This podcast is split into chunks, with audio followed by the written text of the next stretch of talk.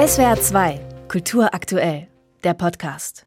Das Stuttgarter Ballett hat sich in den 1960er Jahren an die Weltspitze getanzt. Das hat viel mit einem einzelnen Mann zu tun und über den reden wir jetzt hier im SWR2 Journal am Mittag. John Cranko. Ab 1961 hat er zwölf Jahre lang das Stuttgarter Ballett geleitet, moderne Klassiker geschaffen wie Romeo und Julia, Onegin und der widerspenstigen Zähmung, bis zu seinem frühen Tod am 26. Juni 1973, also vor genau 50 Jahren. Das ist Anlass genug für das Ballett, eine Woche lang an John Cranko zu erinnern. Heute Abend mit einem Ballettgespräch. Da ist auch Birgit Keil auf der Bühne. Zusammen mit Cranko und dem Stuttgarter Ballett ist sie durch die Welt getourt und wurde bekannt als die deutsche Ballerina. Guten Tag, Frau Keil. Guten Tag. Jetzt hat John Cranko das Stuttgarter Ballett ja bis heute stark geprägt. Was war denn das Besondere an der Arbeit mit ihm? Was hat seine Qualität als Choreograf und Regisseur denn ausgemacht? Er gab mir durch sein Vertrauen das Gefühl, alles zu können. Seine Inspiration und Kreativität, seine Erwartungen konnten mich zu technischen Höhenflügen anspornen und machten vor allen Dingen auch eine künstlerische Entwicklung möglich. Die Arbeit mit ihm war aufregend. Es machte vor allen Dingen auch großen Spaß. Und ich denke, ganz wichtig war, dass er von Anfang an an mich geglaubt hat. Man sprach ja auch vom Stuttgarter Ballettwunder. Wie ist es denn dazu gekommen? Ich denke, es begann 1969, als wir zum ersten Mal nach New York flogen und an der Metropolitan Opera mit Onegin von John Cranko unser mhm. Gastspiel eröffneten. Und wir waren über Nacht, buchstäblich über Nacht, weltberühmt. Der Erfolg war so überwältigend und die Presse überschlug sich förmlich. Die Stimmung im Ensemble war absolut euphorisch. Mhm. Ja, nehmen Sie uns mal mit, wie sind Sie miteinander umgegangen? Wie war das? Ist man da überrascht oder wie, ähm, äh, was war das für ein Gefühl damals? Nein, also ich denke, wir waren natürlich in großer Spannung und Vorfreude. Man kann das vielleicht so mhm. äh, Vorfreude oder Reisefieber. Denn wir wussten, New York makes or breaks it.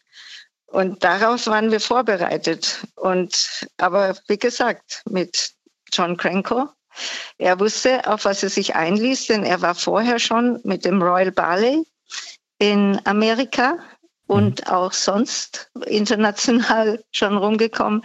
Er wusste, was uns erwartet. Und es war wirklich ein sensationeller Erfolg. Und was auch sehr schön war, Stuttgart, in Stuttgart hatten wir ja schon unser Publikum. Mhm. Und die, unser treues Publikum bekam dann praktisch eine Bestätigung, dass sie nicht so falsch lagen mit ihrer Liebe zu uns. Jetzt haben Sie persönlich ja auch eine beeindruckende Karriere gemacht. Auch nach Ihrer Stuttgarter Zeit haben die Akademie des Tanzes der Staatlichen Hochschule für Musik und Darstellende Kunst in Mannheim geleitet. Ab 2003 bis 2019 waren Sie Ballettdirektorin am Badischen Staatstheater Karlsruhe. Was würden Sie sagen, wie hat John Cranko Ihre eigene Herangehensweise bei der Arbeit geprägt? Also das ist richtig. Ich war ab 2003, äh, also als Ballettdirektorin gleichzeitig, äh, also die Leitung mhm. an der Akademie des Tanzes und die Ballettdirektion bis 2019. Mhm. Ja, äh, ich meine, die professionelle Ausbildung war eines seiner essentiellen Anliegen. Deshalb gründete er die John Krenko Schule in Stuttgart, mhm. die heute eine der bedeutendsten äh, professionellen Ausbildungsstätten, nicht nur in Deutschland, aber der Welt sind. Ja, und das war natürlich ein Vorbild für mich in der Akademie des Tanzes. Und als Ballettdirektorin in Karlsruhe erinnerte ich mich eigentlich täglich daran, wie es damals war, als John das junge Stuttgarter Ballett aufbaute.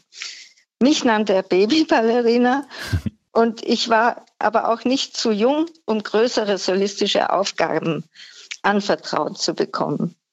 Ähm, was ich noch lernen konnte, ja, bei der Planung und dem Aufbau des Repertoires konnte ich viel beobachten.